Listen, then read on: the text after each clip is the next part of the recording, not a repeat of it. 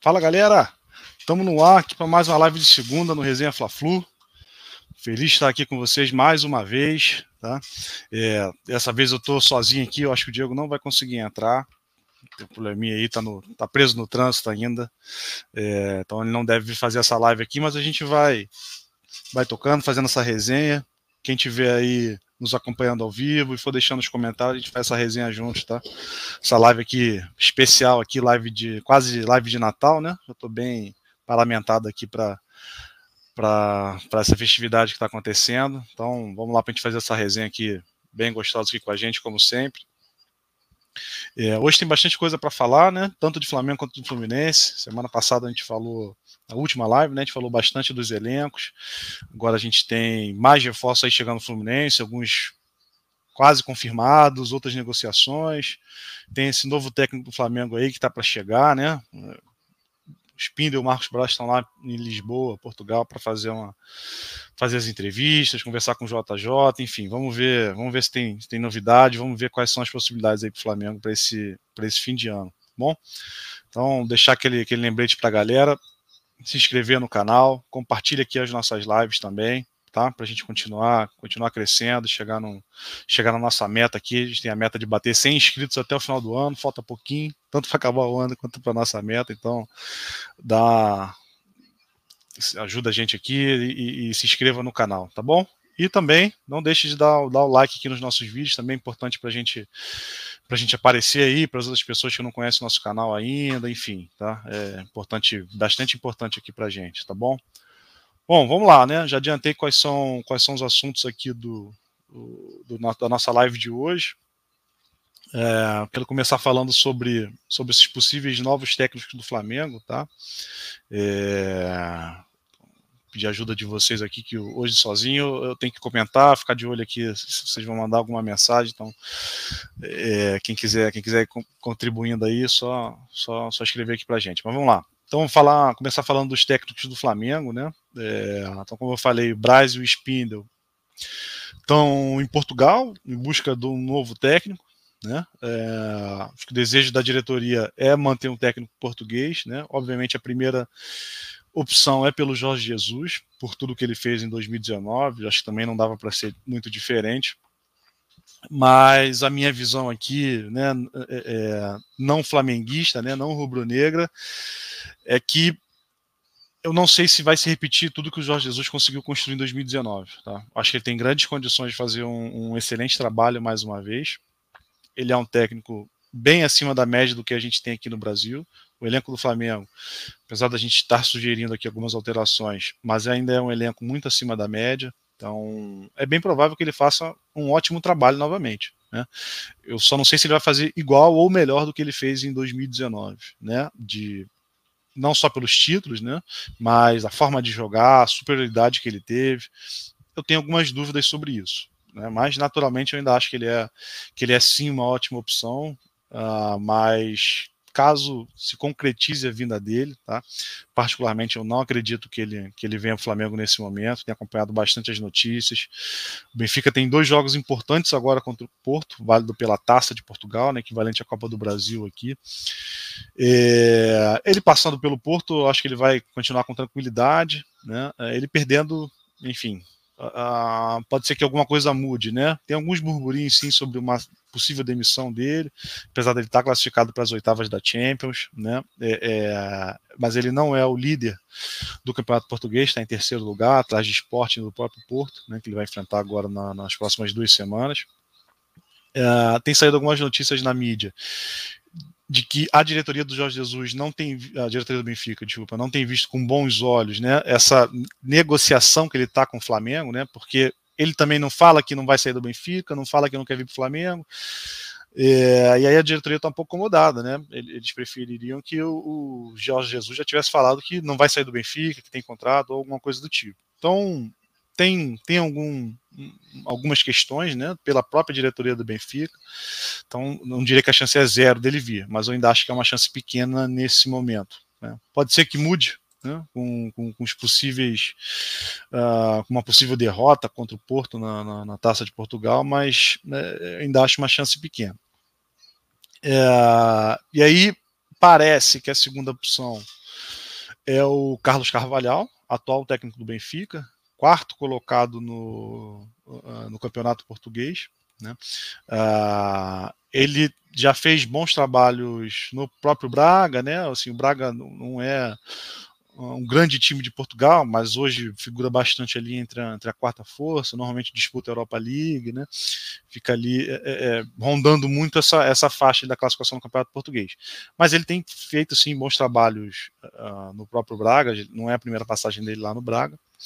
E ele já foi uma opção lá atrás, né? Assim que o, que o Jorge Jesus saiu, o Flamengo sondou sim o, o Carvalhal, mas a própria questão da pandemia dificultava muito, né? Agora uh, existe uma possibilidade maior. O que tem de notícia sobre o Carlos Carvalhal é que ele tem interesse sim em vir para o Brasil, em vir para esse projeto atual do Flamengo, né, que é um time com possibilidade de contratar e com um elenco é, considera consideravelmente mais forte do que a maioria dos times, não só no Brasil, como na América do Sul também.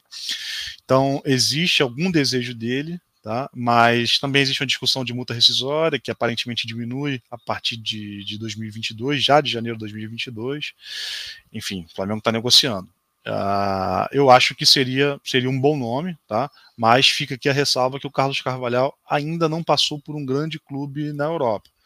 Tá? É, mas também é admissível né, que, o, que o Flamengo traga um, um, treinador que não tem uma grande passagem pela Europa, porque esse tipo de treinador ele está numa prateleira acima do que a gente pode pagar aqui no Brasil e no que a gente normalmente está acostumado, né? Fazer a comparação com, com Abel Ferreira do Palmeiras, né, que foi o grande adversário do Flamengo, aí, um dos grandes, né, junto com o Atlético é, nesse ano de 2021. O Abel Ferreira também não tinha esse histórico todo e não dá para dizer que ele sobra aqui, né, como foi o Jorge Jesus, mas ele demonstra algumas aptidões diferentes do que a gente vê na maioria dos técnicos brasileiros. Né? Não à toa ele é bicampeão brasileiro, já conquistou a Copa do Brasil.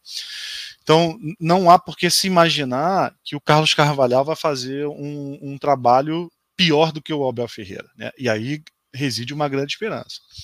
Uh, se ele pelo menos igualar o Abel Ferreira em termos de resultado seria magnífico para toda a torcida do Flamengo. Mas acho que ele tem mais desempenho entregado do que o Abel.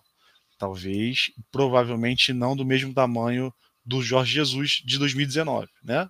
Notadamente eles estão em patamares diferentes dentro de clubes portugueses, né? O Jorge Jesus dirige um grande time de Portugal e o, e o Carvalhal dirige um time médio, né? Que é o Braga hoje.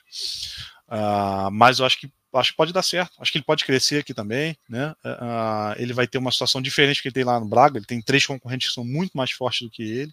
Aqui no Brasil, não. O Flamengo ainda é o mais forte, mesmo que, que, né, que tenha alguma disputa ali de elenco com o Atlético Mineiro, Palmeiras, se fala um pouco no Corinthians, que um pouco de forçação de barra, mas está se reforçando para 2022. Ainda assim, mesmo que né, a, a, alguém consiga fazer um critério de que o time do Flamengo não é melhor do que, do que esses três times, eu acho que é.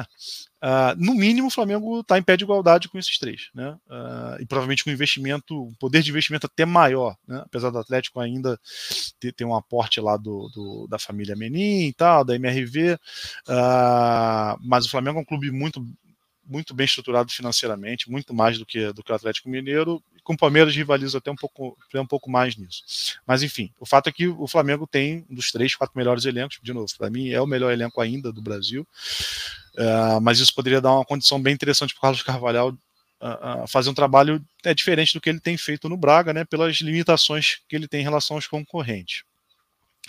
Então, acho que seria uma boa, sim, para o Flamengo. Uh, é difícil falar que é provável que ele venha, né? ainda tem algumas questões contratuais, ainda tem, acho que não teve a conversa ainda do Braz do Spindle com, com o Carvalhal, mas uh, uh, uh, eu acho que seria um bom nome sim para o Flamengo. O nome que tem surgido mais forte recentemente é o nome do Paulo Souza, hoje ele é técnico da Polônia, né, da seleção polonesa. A seleção da Polônia ainda tem Uh, ainda está disputando a eliminatória para a Copa do Mundo, ela está na fase de repescagem. Uh, posso resgatar aqui daqui a pouco quem é o time que a, que a Polônia vai enfrentar. Mas ele está empregado, né? Uh, aparentemente, a questão de, de, rescisão contratual não seria tão difícil. Né? Algumas fontes dizem que ele manifestou interesse de vir para o Flamengo. Então, é uma possibilidade. Tá? Ele sim já tem, tem, tem um histórico de, de clubes maiores. Né? Vou dar uma passada aqui no, no currículo do Paulo Souza, mas uh, uh, dá para dizer que ele tem um pouco mais uh, de experiência, né, pelo menos em relação a clubes dirigidos, do que o próprio Carlos Carvalhal. Tá? passada rápida aqui no, no Paulo Souza. Então ele é técnico na, da Polônia desde o início de 2021, na verdade, não é tanto tempo assim, mas ele já foi técnico do Bordeaux, que é um time uh, grande na França, né? apesar do PSG hoje dominar muito, mas o Bordeaux ainda é um time grande na França. O, a própria Fiorentina, que uh, já fez uh, alguns movimentos interessantes no campeonato italiano, né, apesar de perder em termos de investimento bastante para a Juventus, para a Internacional, né? Já teve na Inglaterra também, na Leicester, Swansea, enfim, não é um, um, um treinador né, de ponta da Europa, naturalmente, né, como eu já falei, nem o Flamengo, nem um time nem do Brasil, nem da América do Sul tem condições de trazer um time da primeira prateleira, primeira, segunda prateleira da Europa, mas eu acho que é um, é um técnico bem interessante. Uh, e aí, recentemente, aí também tem um pouco de especulação em relação ao Leonardo Jardim, tá? que está na, na Arábia, no Al Hilal. Tá? Ele vai, inclusive, disputar, acho que ele vai disputar o um Mundial. Uh, mas não. Mas acho que não é firme, acho que, acho que não vai ser a prioridade do Flamengo, não está muito no radar, não. E tem outro nome que está surgindo, uh, só para eu não errar aqui, deixa eu pegar na minha colinha aqui, que é um nome que tem, tem, tem tido muita força aí, no, principalmente na, na, nesse último final de semana. Tá? É, é ele era técnico do Fenerbahçe. Vitor Pereira, também português. Deixa eu dar uma passada aqui no currículo do, do Vitor Pereira. Então, ele estava no Fenerbahçe até pouco tempo, né? Ele ficou de julho de 2021 até agora. Ele já tinha uma passagem pelo, pelo Fenerbahçe, já foi técnico do Porto, já foi técnico do Olympiacos na Grécia. Então, a, a, o Vitor Pereira também é, tem, eu acredito que tem um pouquinho mais de currículo do que o Carlos Carvalhal eu acredito que hoje o Flamengo está mais entre, entre esses quatro nomes. A prioridade é o Jorge Jesus. Logo atrás vem, acredito que vem o Carlos Carvalhal.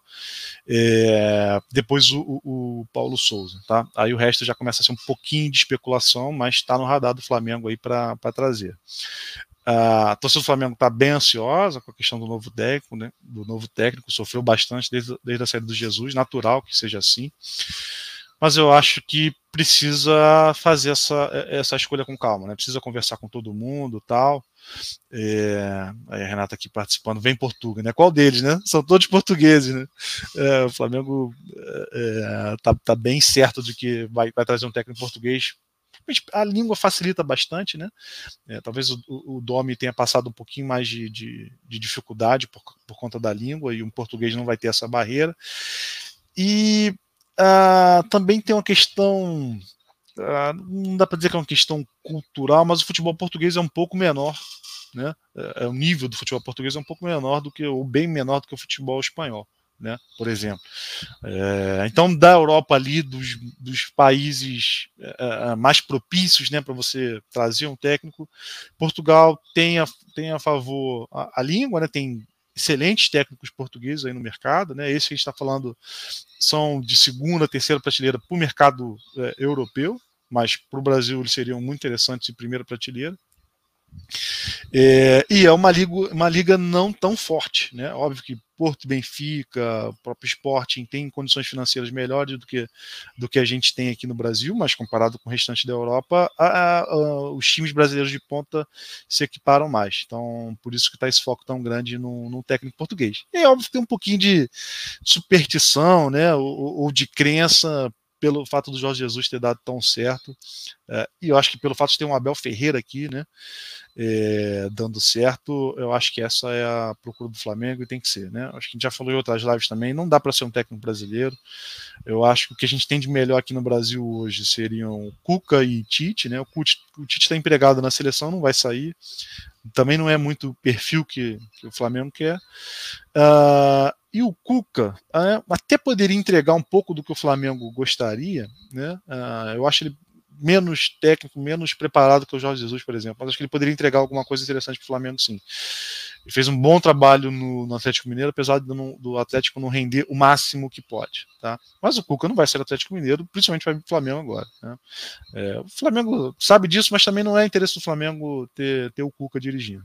E na América do Sul tem alguns nomes que seriam apostas, sim, existem alguns técnicos argentinos, uh, mas como eu falei, né, são mais apostas do que técnico, os técnicos portugueses. Tem um pouquinho de aposta, mas acho que aqui na América do Sul uh, uh, seria mais aposta, exceto o Galhardo, né, Marcelo Galhardo do River, mas que já renovou o contrato, vai continuar no River Plate por mais um tempinho. Então, Flamengo direcionou para Portugal, vai ficar por lá, a não ser que apareça alguma outra oportunidade muito específica assim de um técnico que não seja português, uh, pinta alguma coisa. A expectativa é ter um anúncio de um técnico, acho que ainda esse ano, né? Isso que as notícias indicam. É, mas eu eu acho que o Flamengo pode esperar ali até, até o início de janeiro. Não, não seria um grande trauma pro pro restante do calendário não. Vai sair atrás de Atlético Mineiro e Palmeiras? Vai, vai sair, né? Uh, mas eu acho que vale a pena dar, dar, dar esse tempo, né? A Libertadores começa no, final, finalzinho de abril, finalzinho de, é, finalzinho de abril, acho, fase de grupos. É, você tem o Carioca ali até, até março, abril também, então não tem por que apressar, né? E aí fica aqui a minha ressalva, né? Eu já tenho falado isso em outras lives também. Uh, o Flamengo tem que focar não só na contratação de um técnico, né? mas também na reformulação do departamento de futebol. Parte fisiológica, parte médica, preparação física, enfim, tudo isso também tem que rever com muito carinho. Entendo que essa reformulação vai andar em conexão com o novo técnico que está chegando. Tá? Mas é, é, o Flamengo tem que olhar com muito carinho, talvez alguém mais próximo do futebol, além do Marcos Braz, Uh, não sei, tem que dar uma pensada nisso, mas é, é, é natural que, que, essa reformulação seja feita com, com, a chegada de um novo técnico. Tá? Então, e aí, naturalmente, do Flamengo está um pouquinho também uh, uh, ansiosa porque não está se falando em nenhuma contratação. Natural, de jogador, né? Então, o Flamengo não vai contratar nenhum jogador sem ter a definição de um novo técnico. É, então a gente vê o Flamengo meio parado no mercado, a gente trouxe o Paulinho, a gente vai falar do Fluminense daqui a pouco, o Grêmio dispensando um monte de gente, Uh, São Paulo trazendo o Rafinha de, vo de, volta, não, né? Trazendo o Rafinha, levando o Rafinha, é, enfim. Então o Flamengo está meio parado, não dispensou ninguém é, oficialmente, né? Tem alguns contratos é, se encerrando, Bruno Viana, o César já acaba daqui a pouco. O Flamengo ainda não, não, fez nenhum movimento no mercado esperando a contratação de novo técnico, e aí eu acho que está direitinho, tá? Não é, não é para contratar sem você ter uma definição de, de perfil de técnico, né?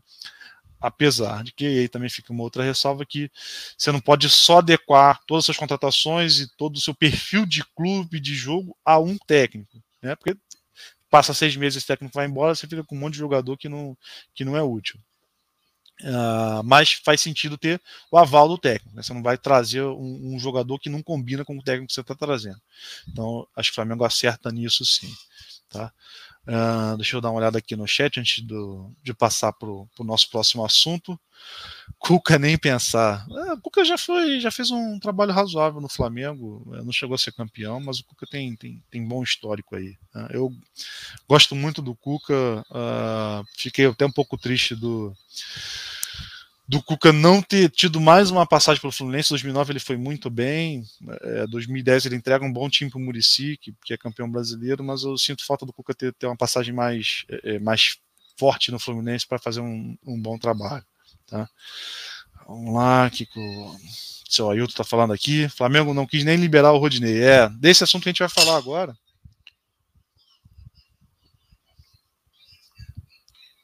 Passar para o Fluminense, falar das contratações do Fluminense. O Fluminense teve uma semana muito agitada, até atípica, porque a gente tem visto de, de, de contratações do Fluminense. Ah, mal acabou o Campeonato Brasileiro, o Fluminense já estava se movimentando para contratar jogador, contratar técnico. Uh, e o Fluminense fez já, né, já fechou com o Abel Braga, que é um técnico. Eu vou falar um pouquinho de cada, de cada um que está tá chegando no Fluminense. O Fluminense já fechou com o Abel Braga, já fechou com o Felipe Melo.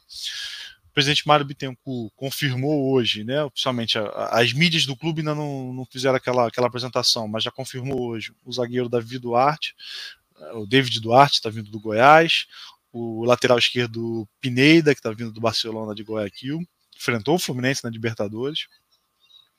E fechou também com o William Bigode do Palmeiras. Tá? O William já deu até entrevista hoje, já praticamente como jogador do Fluminense.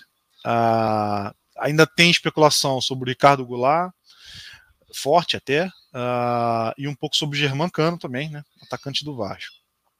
Deixa eu começar pelo pelo técnico, né, que, que, que, vai comandar toda essa galera, que é o Abel Braga, que é um cara que eu tenho um apreço assim enorme. Eu acho que todo tricolor tem um apreço muito grande pelo Abel Braga. Não tem como ser diferente, né? Por tudo que ele já fez pelo Fluminense, poxa, ele perdeu o filho no meio de uma jornada pelo Fluminense, a torcida acolheu ele de uma forma que também não podia ser diferente. Né? Então, estão muito ligados, né? Abel Braga e Fluminense. Ah, então, eu não consigo criticar diretamente essa vinda do Abel Braga, porque eu fico com essa esperança de que ele vai fazer o que ele já fez em outros momentos. Tá? Uh, se eu tivesse a caneta na mão, eu traria o Abel Braga? Não. Eu acho que o Fluminense chegou num momento que poderia ter arriscado um pouquinho mais no, no nome de técnico. Né? Uh, mesmo um técnico brasileiro, né? É, eu não quero falar um Fernando Diniz exatamente, mas alguém um pouco nesse perfil assim que queira inovar, que ainda seja jovem e tal. Acho que poderia, poderia ir, ir, nessa pegada aqui, apesar de serem pouquíssimos nomes aqui no Brasil. É, ou mesmo na América do Sul, acho que teria um pouquinho um cardápio um pouco maior, até o Miguel Ramírez que teve no Inter, o BKSS que tem um estilo um pouco difícil, mas seria uma aposta. Por que, que eu acho que era um ano de apostar? O Mário Bittencourt, atual presidente do Fluminense, assumiu no mês de 2019, né? no meio do, do, do Campeonato Brasileiro, praticamente. Estava ali o Fernando Diniz fazendo aquela campanha ruim, mas apresentando um futebol até interessante turbulência para cá, para lá. O Fluminense termina o ano mal, apesar de ter começado bem, termina o ano mal, brigando para não cair. 2020, o Fluminense começa com. O, aliás, o Mário Bittencourt começa com um conceito muito fácil. Assim, eu preciso de um técnico que não seja muito caro, mas que dê uma segurança para o time. A gente precisa ter um ano estável. E ele consegue. Primeiro com o Daí Helma, que, com todas as críticas, o Fluminense tinha bons resultados uh, sai mais ou menos no meio do campeonato, acho que faltando 14 jogos, o Marcão assume, o Fluminense até melhora o futebol, melhora um pouco os resultados também, o Fluminense consegue a vaga direta na fase de grupos que ninguém esperava, né? Então disputa Libertadores 2021 já desde a fase de grupos. O que, que o Mário pensa né, uh, na virada de 21 para 22? Assim, eu preciso manter a mesma estratégia, um técnico similar, que não seja muito caro, mas que vai me dar estabilidade. Roger Machado também tinha identificação com o Fluminense, né? Foi campeão da Copa do Brasil em 2007, fazendo gol do, da final, inclusive. E aí o Roger Machado vem com alguns questionamentos da torcida, porque de fato o Roger Machado não tinha um grande trabalho, mas também tinha essa ligação com o clube, né? E muitos torcedores ainda lembram daquela final da Copa do Brasil. E a estratégia que ele imaginou dá certo, porque o Fluminense tem um ano estável mesmo. Uh, ainda que o Roger tenha sido demitido e o Fluminense estava começando a cair na, na tabela no Campeonato Brasileiro, mas o Fluminense vai ali até, até o limite, né? É, é, ele é eliminado nas, na, nas quartas da, da, da, Libertadores, que seria um resultado mais ou menos esperado. Ele avança até as quartas de final da, da Copa do Brasil, apesar de ele não ter disputado uh, uh, os jogos finais contra o Atlético. O Fluminense estava na posição ainda intermediária no Campeonato Brasileiro. E o Marcão assume mais uma vez, aí sim com metade do campeonato para jogar. E não melhora muito o nível dessa vez, mas mantém e o Fluminense consegue mais uma vez uma vaga para a Libertadores, dessa vez ainda na fase é, pré. Então o Fluminense veio de dois anos com alguma estabilidade e com, com uma questão muito acertada ali, que é o Marcão como auxiliar técnico barra técnico reserva, né? É, então por que, que eu achava que o Fluminense podia apostar num técnico diferente? Se desse errado, já sabe o que, que o Marcão pode entregar, o que, que ele entregou nesses últimos dois, até três anos, né? Porque ele também pega ali o resquício do Fernando Diniz, Barros de Oliveira, e ele entrega um Fluminense razoável. Né? Em 2020 foi um bom futebol, até surpreendente. 2019 2021 ele entrega o mínimo esperado. Né? Então, é, é, eu acho que dá para ter uma garantia de que fala assim, o, o, dá para falar assim, né? O Marcão com esse elenco que o Fluminense tem, e está sendo até reforçado, uh, não vai deixar o Fluminense na zona de rebaixamento. É muito improvável. É, então você pode, poderia apostar mais num técnico jovem ou um técnico estrangeiro que não conheça tanto futebol brasileiro, Se começasse a dar errado, Marcão de volta, uh, você sabe mais ou menos o que, que ele poderia entregar. Não foi a escolha do, do Mário Bittencourt, ele quis manter esse nível de segurança, o Abel já não é tão caro como era, como era antigamente e quis, num ano de, de, de, eleição presidencial também, importante dizer isso, ele quis trazer, uh, ele pensou, né, assim, poxa, vou trazer um pouco de segurança, esse estilo ainda um pouco reativo, né, que o Abel deve manter, e, e, um cara com muita identificação com o clube, ele vai ser um guarda-chuva ali para a diretoria, né? As críticas vão bater no Abel e o Abel vai segurar muito bem. Então, ele, eu acredito que ele tenha pensado muito nessa estratégia. Né? Então, não era, de novo, né? Para resumir aqui, não era a minha, minha primeira opção. Uh, eu entendo que o Mário quis fazer, eu não concordo com ele, mas, de novo, eu não vou conseguir fazer duras críticas ao Abel por todo, por todo uh, o carinho que eu tenho com ele como técnico do Fluminense. E aí, agora, em relação aos reforços, uh, dá a sensação que o Fluminense está apostando em caras mais tarimbados, uh, experientes, naturalmente, e aí você já começa a confundir experiência com uh, alta idade para o futebol. Não quero chamar de velhos, né? Uh, até porque eu já estou chegando na idade desses caras que o Fluminense está tá trazendo de reforço, mas são caras que para o futebol já estão mais perto de se aposentarem do que de estar tá no auge da carreira. Então, o primeiro confirmado para 2022, efetivamente, já anunciado, já vestindo a camisa, é o Felipe Melo, um cara de 38 anos. Uh, uh, eu nunca gostei do Felipe Melo como adversário. Né? Uh, brinquei na live passada lá que o Brasil só perde 2010 porque o Felipe Melo saiu, mas ele que provocou aquela saída, obviamente. Né? Ele sempre foi um cara muito destemperado. Apesar que nesses últimos dois anos no Palmeiras, né, ele está um pouco pouco mais calmo. Talvez porque está jogando menos também, tem essa questão. Uh, mas eu não queria, não queria o Felipe Melo. Uh, o que se fala é que ele está tá recebendo um salário de 600 mil, que é alto, né? para a média do Fluminense, é, é bastante alto. E para uma posição que aparentemente o Felipe Melo, aquele cão de guarda da defesa, que o Fluminense tem o André. Né?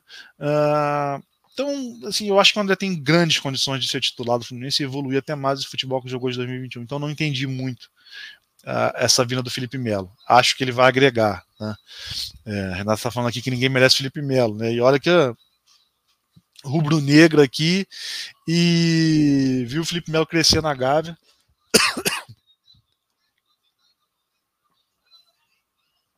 Apesar dele nunca ter sido um, um grande craque na Gávea, estourou até mais quando saiu do Flamengo.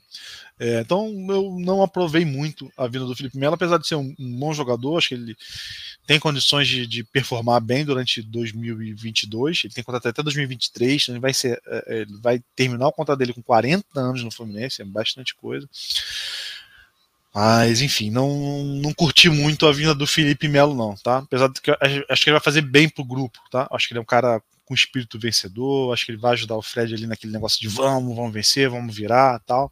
Mas eu acho que foi muita contratação para jogar para a galera e não sei se surtiu o efeito desejado. Tá? Mais uma mensagem aqui do Ailton. Abel estava com um estilo diferente na Suíça. É, naturalmente eu não vi nenhum jogo do, do Abel lá na Suíça, mas os relatos é que sim, que ele começou a implementar alguma coisa diferente. Mas ele durou pouco tempo lá, acho que ele ficou quatro meses na Suíça é, e já voltou ele falou na, nas entrevistas iniciais que uh, tem o desejo de fazer alguma coisa diferente no Fluminense, sim. Tá? É, e eu nem acho o Abel o técnico mais retranqueiro, não. Comparando com o Daí e Roger, eu acho que o Abel joga até mais para frente. Tá? É, é, mas eu só não quero que ele fique preso a um estilo de jogo ou insista muito em determinados jogadores que não estão rendendo, como foi ano passado o caso do Caio Paulista. Uh, e aí, continuando com os reforços do Fluminense, Uh, mais um confirmado, esse eu vou passar rápido, que é o David Duarte, um zagueiro do Goiás, foi titular durante toda a campanha da Série B. Acho que é um zagueiro razoável, não, não vem para ser titular, vem para compor o elenco. Ele não é melhor nem que o Nino, nem que o, o xará dele, o David Braz, pelo menos nesse momento. O David Braz terminou bem o ano. Vai disputar ali com o Lucas Claro a, a condição de, de, ter, de, de reserva imediato, né? É um jogador de 26 anos, razoavelmente novo. Uh, eu acho que, que faz sentido, principalmente se caso se concretize o que a gente pediu na, na live passada, que é, é não a demissão, mas o Fluminense conseguir a, realocar Matheus Ferraz e Manuel para outros clubes, né, negociar esses jogadores. Aí eu acho que fica uma composição interessante com o David Duarte. É, só para falar também que ele, ele vem de graça, né? Ele já está sem contrato com o Goiás, então o Fluminense não, não pagou nada de transferência. Aí tem luva, tal, aqueles acertos que todo mundo conhece. Outra contratação pouco conhecida é o lateral esquerdo Pineda, tá vindo do Barcelona de Guayaquil. Não lembro de nenhum destaque específico nos jogos do uh, contra o próprio Barcelona né, na, na Libertadores de 2021 desse ano. Mas é uma posição que estava muito carente no Fluminense. Tá? É, então faz sentido o, trazer. Eu deixei no, no, no, vídeo da live passada um, um link para os melhores momentos do, do Pineda. Tá? Ah, então, quem tiver curiosidade de assistir, é só chegar lá e entender como é que ele joga ali. Ele vai disputar a posição com o Marlon. Uh, o Fluminense ainda está sondando um outro lateral esquerdo, tá, que é o Cristiano. Ele jogou no famoso Sheriff da Moldávia. Por que, que ele está tendo esse destaque todo? Porque esse time, o Sheriff, disputou a Champions League e ganhou do Real Madrid. Uh, então teve muito destaque tal. E, e, então o, o, Cristiano, que é um brasileiro que está lá, acabou ficando famoso. Ele está aqui no Brasil, que é o que tudo indica. Uh, ele deve se acertar com o Fluminense. A, eu não vi o Cristiano jogar, né? mesmo esse jogo contra o Real Madrid eu não, eu não acompanhei. A excelente notícia que pode pode vir junto com, com a chegada do, do Cristiano e já do Pineda que está confirmado, é que o Danilo Barcelos não, não continua no Fluminense para 2022. E isso aí é uma baita notícia. O Egídio já está de saída, esse já, já é certo, já o contrato se encerra agora em 21, dezembro de 2021. Mas o Danilo Barcelos ainda tem contrato até 2022. Então, a chegada de dois laterais esquerdos, considerando que o Marlon terminou o ano como titular, não deixa nenhuma vaga para o Danilo Barcelos. Então, essa seria a melhor notícia a, a chegada do Cristiano. Mas é uma aposta. Para mim, é uma aposta. Um jogador acho de 26 anos também. Uh, mas é interessante. O Pineda já é um pouco mais velho, tem 29. E aí a gente já começa a ir para o ataque, né? Eu, aí a gente tem nomes mais famosos o primeiro nome confirmado pelo presidente, eu vou fazer essa ressalva aqui que ainda não está nas mídias sociais aí do Fluminense, o que significa que ele ainda não assinou o contrato, mas o presidente Mário hoje confirmou na live do, do próprio clube no sorteio da Libertadores, que o William Bigode está confirmado. Né? O Fluminense já tem tentado o William Bigode já há uns dois ou três anos. Tá? É, é um atacante interessante, é um atacante que não tem muito no estilo Fluminense, o mais próximo dele seria o Luca, né, em relação ao estilo de jogo, mas o William é melhor em tudo que faz em relação, em relação ao Luca. O, única, única coisa que joga contra é que ele é um pouco mais velho do que o, do que o Luca, mas enfim, isso não, não pesa nada para ele. Uh, é um jogador interessante, uh, eu gosto. Uh, ele tem sido o reserva assim, constante no Palmeiras, né? então ele não tem jogado tanto, principalmente temporada passada. Mas ele sabe meter gol, ele sabe driblar, ele chuta de fora, ele compõe muito, compõe muito bem ali o sistema ofensivo. Né? começaria a me preocupar como é que o Fluminense vai armar esse ataque. O William e Fred pode ser um ataque não tão móvel, tal. Você tira o espaço do John Kennedy, eu acho que o Luiz Henrique ainda vai ter vaga mas isso já começa a me preocupar. Principalmente por causa do segundo nome que eu vou falar, que também é um nome bem conhecido, que é o Ricardo Goulart. Uh, Ricardo Goulart, só para só relembrar um pouquinho a carreira dele, ele sai do Cruzeiro muito bem, ele era uh, um dos melhores jogadores do Brasil naquela época, até especulado na seleção brasileira, a, a dupla do Cruzeiro, né, que faz o Cruzeiro ser bicampeão, principalmente no segundo ano, é Ricardo Goulart e Everton Ribeiro, só que o Ricardo Goulart fica esse tempo todo na China, o Everton Ribeiro vai para a Arábia, depois vem bem mais cedo para o Flamengo. E o Ricardo Goulart tem uma passagem rápida pelo Palmeiras, uh, se não me engano, 2020. Mas aí, com muitas lesões, ele não, não ele fica seis meses no Palmeiras, não, não foi bem por causa das lesões e já volta para a China. Uh, o recorte que a gente tem dele na China é que ele tem jogado, tem disputado as partidas do campeonato chinês sem grandes intercorrências de, de, lesão. É um jogador um pouco mais novo do que o William Bigode, por exemplo, está ali na casa dos, dos 30, 31 anos. É, mas também entra na questão da mobilidade. É, William Bigode, Ricardo Goulart juntos, mais o Fred, né, a gente sabe que a possibilidade do Fred uh, não ser titular é pequena, né? É, e aí um trio de ataque, Goulart, William, Fred, já é um negócio aparentemente meio inviável. Tá? Os nomes individualmente são bons, o Goulart, eu faço essa ressalva da, da questão de lesão, mas assim, nos últimos dois, nos últimos, no último ano, né, ele tem, é, tem se mantido legal.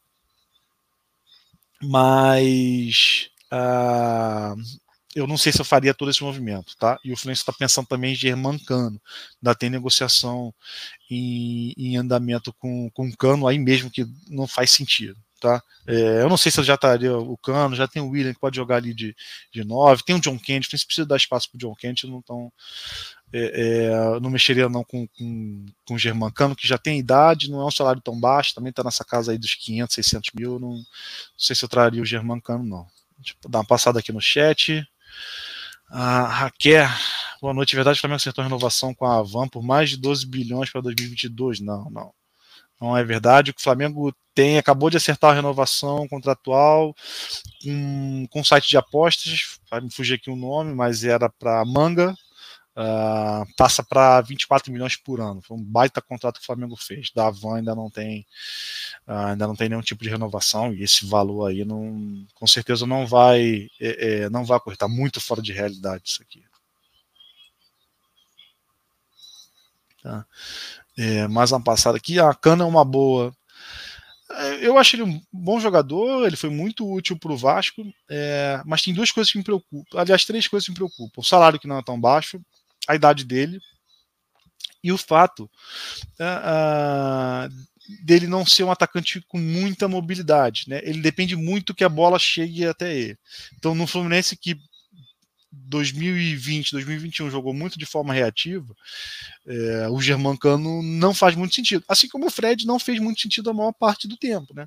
mas em algumas partidas, e principalmente na Libertadores, o Fred é um cara muito acima da média, mesmo com 38 anos, ele consegue produzir algumas coisas que eu acho que o Cano não, não produziria, né?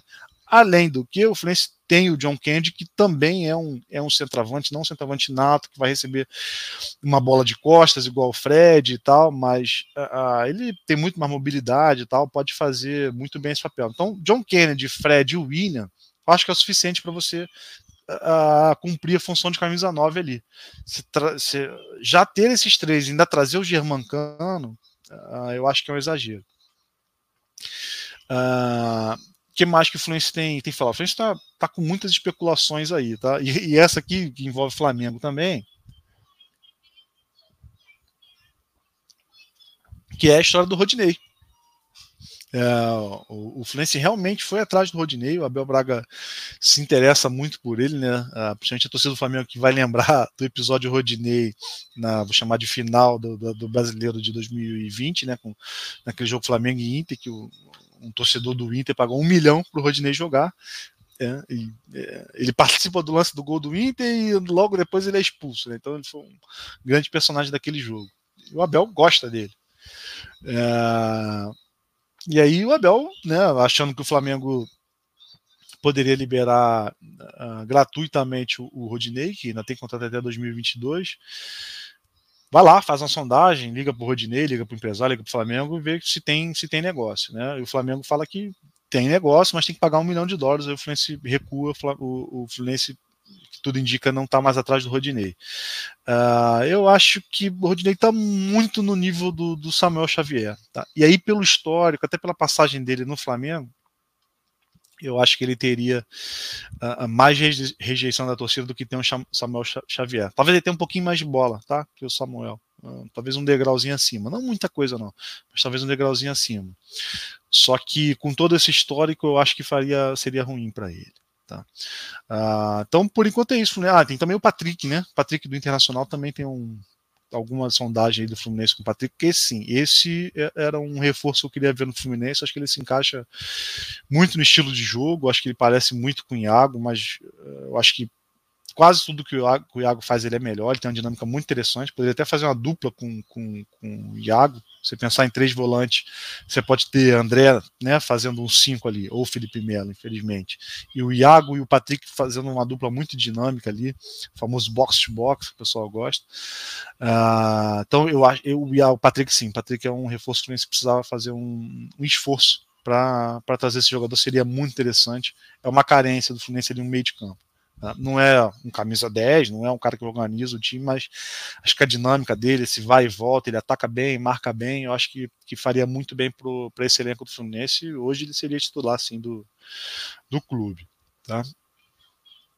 Uh, bom, se a galera quiser fazer mais aí um, algum comentário aí sobre, sobre as contratações, não sei se tem mais alguma especulação aí que o pessoal queira, uh, queira perguntar, enfim, vou seguir aqui para falar um pouquinho da, do sorteio da pré-libertadores, né? Hoje foi definido o, próximo adversário do Fluminense, entre aspas, né? Porque o próximo adversário do Fluminense é, é, um time da Colômbia, só se sabe isso até agora. Quarta-feira vai ter um jogo, né? Ah, que é a final da da Taça da Colômbia, né? A Copa do Brasil de lá.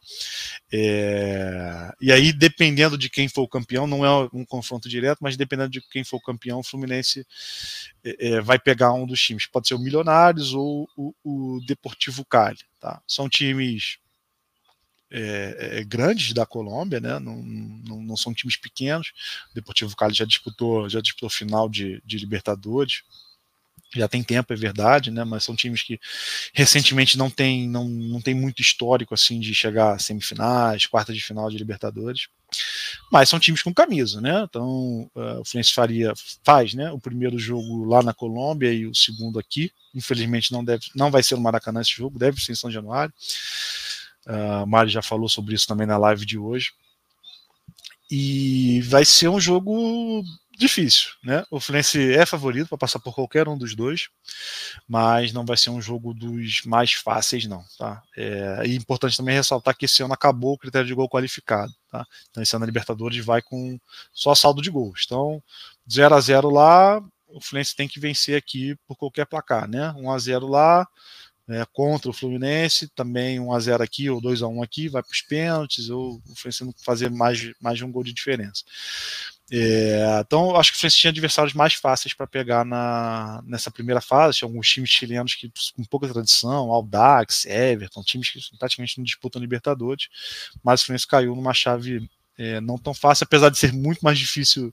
É, eu vi alguns tweets assim das torcidas do Milionários e do, do, do Deportivo Cali reclamando, né? Porque também eles deram azar, né? Pegaram um time do Brasil que é, é, eles gostam de fugir. O Brasil tem dominado completamente a América do Sul no, nesses últimos anos.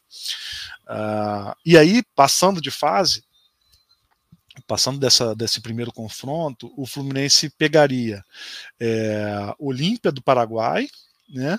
Ou o Atlético Nacional da Colômbia, também são times é, muito pesados, né? Esses já campeões da Libertadores, o Olímpia é tricampeão da Libertadores, o Atlético Nacional é bicampeão, ganhou o segundo título, acho que tem cinco ou seis anos, não é, não é tanto tempo. Inclusive, Fluminense e Atlético Nacional já se enfrentaram, aliás, se enfrentaram recentemente pela Sul-Americana.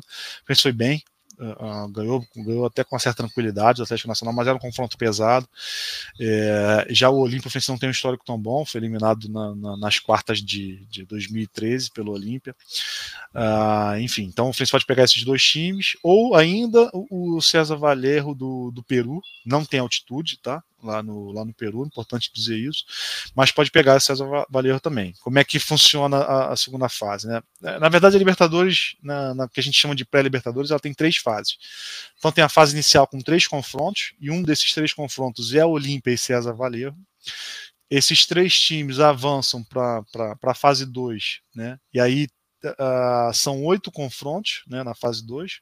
Então o Fluminense pega nessa fase o, um dos dois times da Colômbia, a decisão uh, o escolhido sai na quarta-feira, né, de novo, Milionários ou Deportivo Cali. E aí, o, o, desses oito que passarem vão para vão a fase 3, né? É, aí sim é a última fase antes da, da, da, fase de grupos. Aí o Fluminense pode pegar de novo, né? Olímpia, né? Olímpia e César Valerro enfrentam o vencedor desse confronto enfrenta o Atlético Nacional e depois o vencedor de um desses três times enfrentaria o Fluminense na, nessa última fase. Tá? E, reforçando que quem perde na, na, até a fase 2 não vai nem para a Sul-Americana. Tá? Então, é importantíssimo o Fluminense passar por Milionários e o Deportivo Cali, por todo o planejamento do ano. E aí na fase 3, quem perder cai, cai na Sul-Americana já na fase de grupos.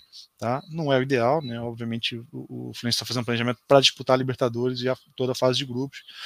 Acho que o Fluminense tem condições, né? Nenhum desses times vive o seu melhor momento. O Olímpia no passado, por exemplo, no passado não, na, na Libertadores de 2021 fez uma Libertadores muito irregular, passou, pegou o Atlético Mineiro na, na fase de grupos e passou assim na bacia das almas, num grupo fraco Uh, minto, o Olímpia pegou o grupo do. caiu na fase. Na, na fase de grupos, o Olímpia caiu na fase, na, no grupo do, do Internacional. Tá? É, tomou uma lavada do Inter, no, acho que foi 5 ou 6 a 0 mesmo assim passou da fase de fase, o grupo era muito fraco. Volta a pegar o Inter nas oitavas, passa pelo Inter, sabe-se lá como, o Inter perdeu trocentos gols no, gols no jogo de volta, vai para as quartas de final, pega o Flamengo nas quartas de final, o Flamengo atropela o, o Olímpia. O, o, Flamengo não tomou conhecimento do Olímpia. Né? Ah, então, só para fazer uma comparação, o Flamengo depois pega o Barcelona de Guayaquil, que o Fluminense, que, que eliminou o Fluminense, e o Flamengo hum, tem um pouco mais de dificuldade, né? Vence os jogos tal, mas tem um pouquinho de dificuldade. O primeiro jogo, o Diego Alves fez umas defesas excepcionais, tal. O jogo poderia ter sido um, pouco diferente. Não passaria, mas é, é, o placar talvez não tivesse sido agregado, talvez não tivesse sido tão fácil. Acho que termina 4 a 1 4 a 0 é, Então, o Barcelona já foi um adversário mais difícil do Flamengo do que o Olímpia. É, então, né, você fazendo ali um quadrangular, Fluminense, Barcelona, Guayaquil, Olímpia, Flamengo, e, Flamengo notadamente o mais forte deles, mas se o Fluminense se equiparou ao Barcelona, já, já que foram dois empates, o Fluminense sobraria um pouquinho, pelo menos, em relação ao Olímpia, e de lá para cá não é o Olímpia mais forte, não. Tá? E dificilmente será um Olímpia muito mais forte. É, em 2022. Então, são times tradicionais que o Fluminense deve enfrentar. Muito improvável que seja o César Valerro do Peru. Tem que passar por dois confrontos pesados. Uh, então, vão ser jogos duros, tá? mas o Fluminense tem condições. O primeiro jogo está marcado na semana de 24 de fevereiro, né? não está confirmada a questão de dia, horário e tal, mas ali, então 23, 24, 25 de fevereiro, dá tempo do Fluminense uh, se armar legal para disputar essa fase de Libertadores. Tá? Vai ser duro. Bom, uh, acho que a gente passou por todos os assuntos aqui que a gente planejava, né? Como eu falei, tem, tem bastante coisa. Uh, bastante coisa de Fluminense para comentar, está muito movimentado, o Flamengo ainda está tá mais nessa questão mais nessa questão do técnico, né? Dar uma última repassada aqui no chat antes da gente caminhar para o nosso encerramento.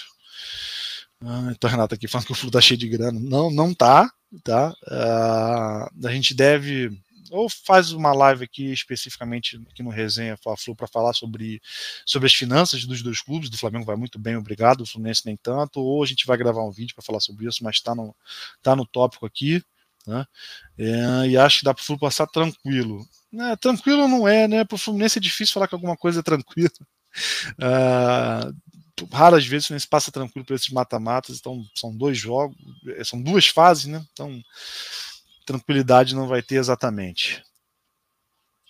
Bom, é isso, galera. Vamos, vamos encerrar aqui a nossa live de hoje. Uh, agradecer demais a galera que, que, que, participou aqui, contribuiu aqui com, com o nosso chat e quem também, para quem está assistindo o episódio gravado, tá? Uh, deixar aquele reforço aqui para deixar aquele like, deixar o joinha aqui para gente, continuar fortalecendo o nosso canal. Se você ainda não for inscrito, se inscreva no nosso canal e compartilhe a live. Uh, também estamos reforçando, nós estamos no Twitter, Instagram, TikTok, sempre arroba resenha Fla-Flu, só nos procurar lá, chama a gente, marca a gente e, e a gente vai resenhando também, tá bom? E deixar um Feliz Natal para todo mundo. A gente não deve voltar ao vivo pelo menos até o, até o Natal. Uh, quem sabe algum vídeo aí gravado aí no final de semana. Vamos ver. Vamos, vamos, ver como é que as coisas vão andar aí esse mercado da bola aí de técnicos e de, de reforços, tá? Então, deixar esse Feliz Natal para todo mundo aí. Agradecer a todo mundo aí que nos assistiu, não só hoje, como tem, como tem acompanhado todos os nossos episódios, os nossos vídeos, os nossos comentários, tá bom? É isso, galera. Um abraço para todo mundo aí. Até